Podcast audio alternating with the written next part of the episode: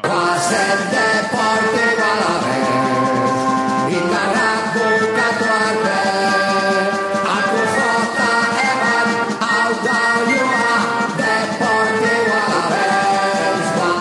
Es además uno que me trae a mis recuerdos de ascenso, fíjate, lo que va a pasar este año, aunque ahora mismo, como estamos en el momento malo, pues a lo mejor no lo vemos.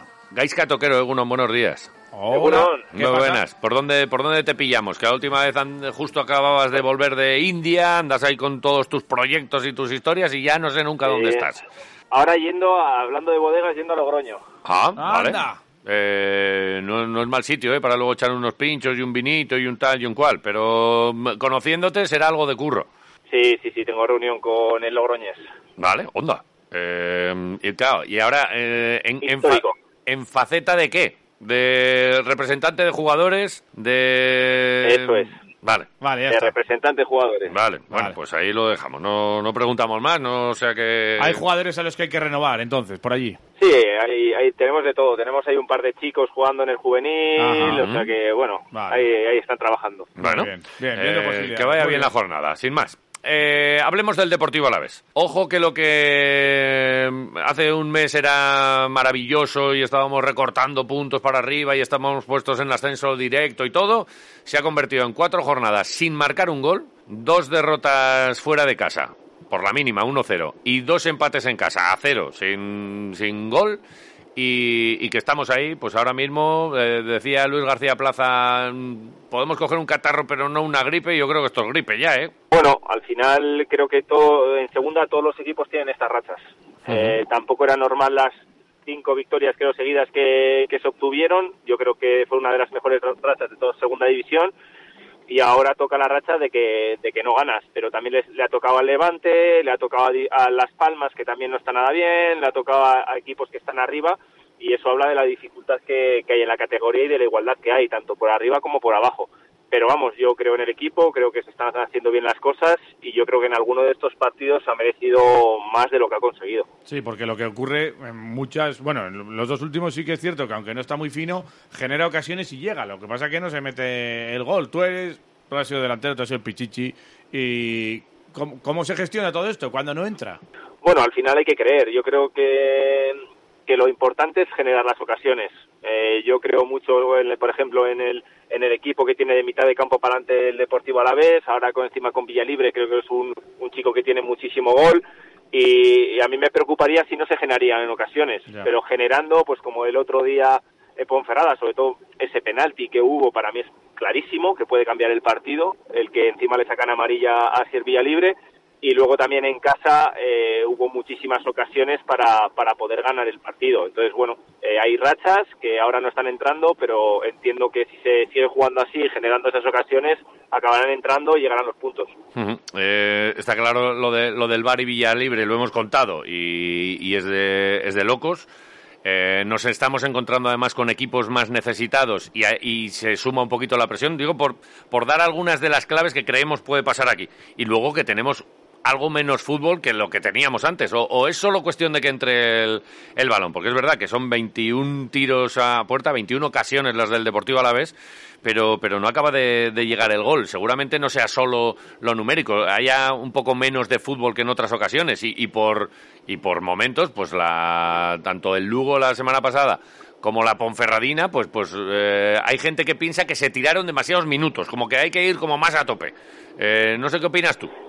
Bueno, yo creo que, siempre se va a tope. Lo que pasa es que también el rival juega y ahora cada día, cada, partido hay más necesidad porque para los equipos que están abajo encima se enfrentan al Deportivo Alaves y, y muchos con un punto les vale, sobre todo cuando vienen aquí a Mendizorroza, se cierran más, entonces también es más difícil el, el poder ganarles. Al final la gente siempre nos fijamos, ¿no? Joder, ha perdido contra la Ponferradina, ha empatado contra contra el Lugo. Ya, ya, ya, pero es que el Lugo viene aquí a ver si rasca un punto, si tiene alguna ocasión bien y ya está. Pero contra el Lugo yo estuve en el campo y se hicieron eh, cosas como para meter más de un gol y más de dos.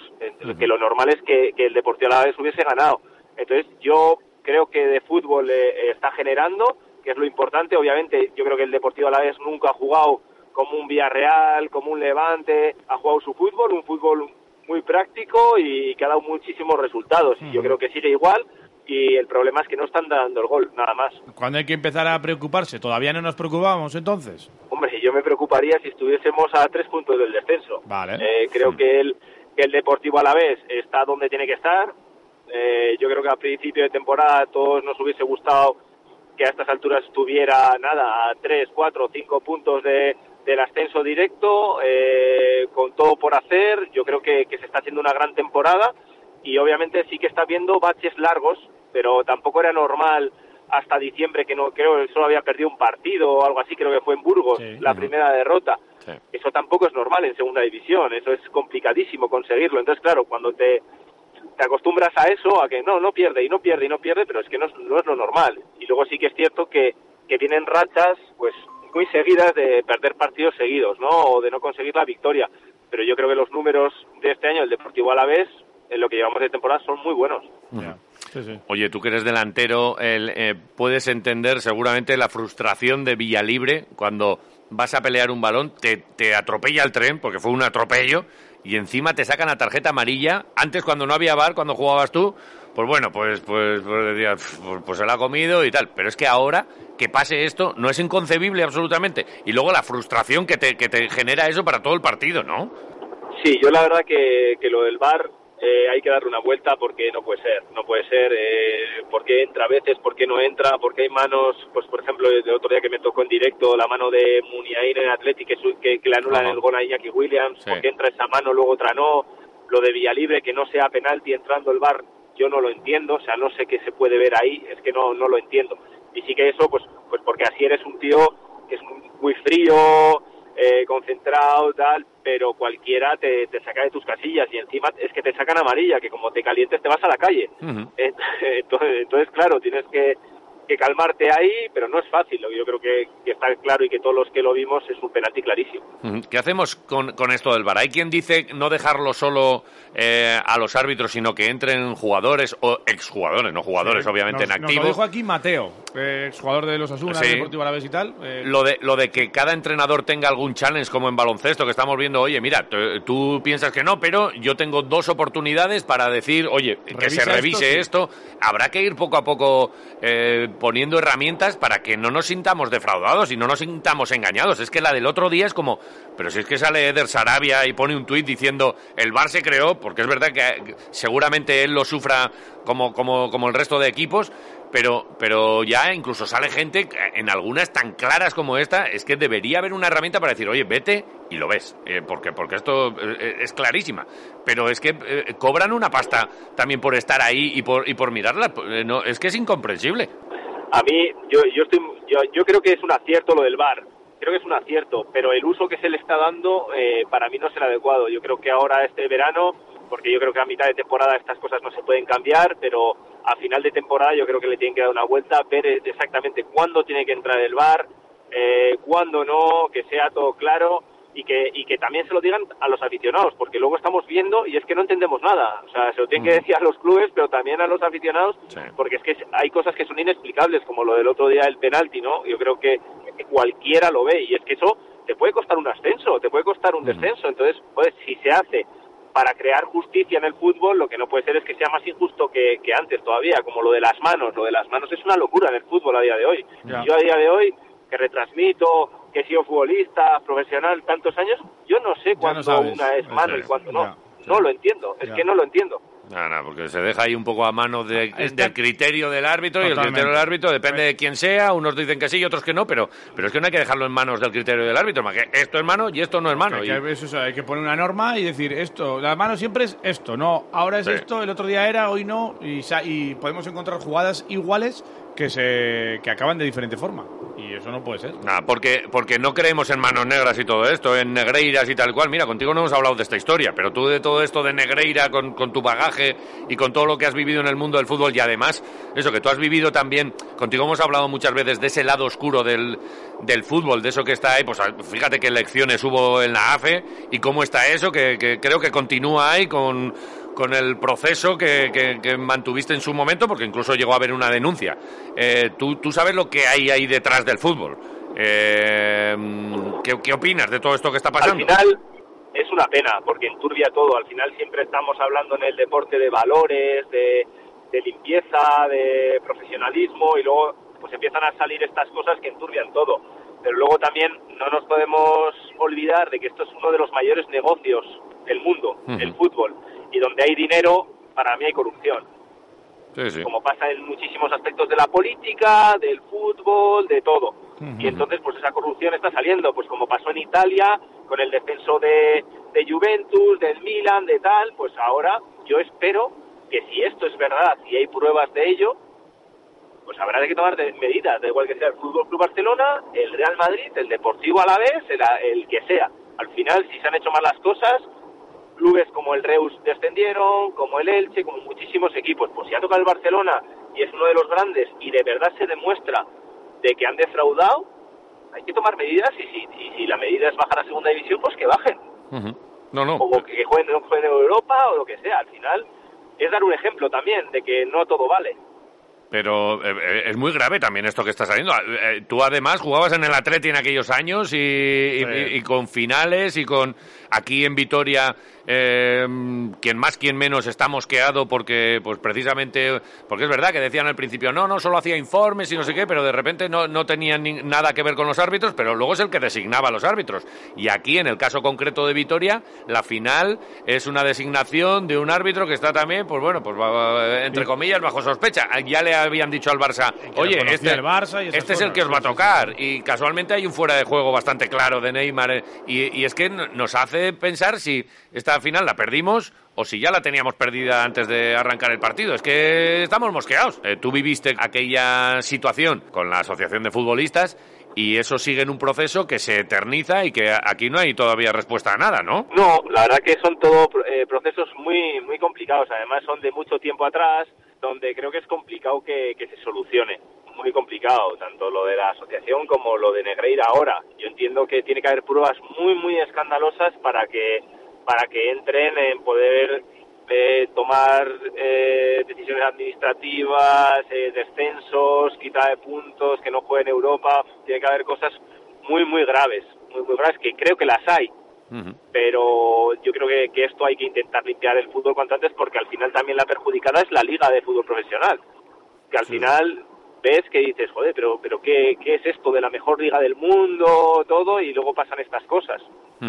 y... Es complicado eh, hombre, eh, ahí hay unos pagos clarísimos, porque, porque eso ya está con, con vamos, con, con los datos y, y él, de hecho, eh, el señor N ya, ya, ya ha dicho todo lo, a, qué presidentes les pedía, cómo además él lo destapa porque dejan de pagarle. O sea, que es que eso está bastante claro. Si, si lo que pasa es, o la duda que tenemos es de si va a haber o no realmente aquí sanción.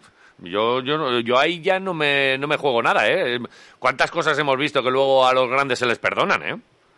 Por eso, por eso te digo que luego hay, hay cosas que, que por un impago a un jugador, que me parece grave también, porque es un trabajador, te pueden descender o lo que sea, por ejemplo un Reus, un Elche, lo que sea, y luego pasen estas cosas y no pase nada. Yo, yo, yo personalmente como aficionado, ¿eh? aquí no estoy hablando como profesional del fútbol ni nada, yo no lo entendería. No lo entendería cómo puedes bajar un club eh, pues como ahora, oye, el Barça, 700 millones de deuda y no pasa nada.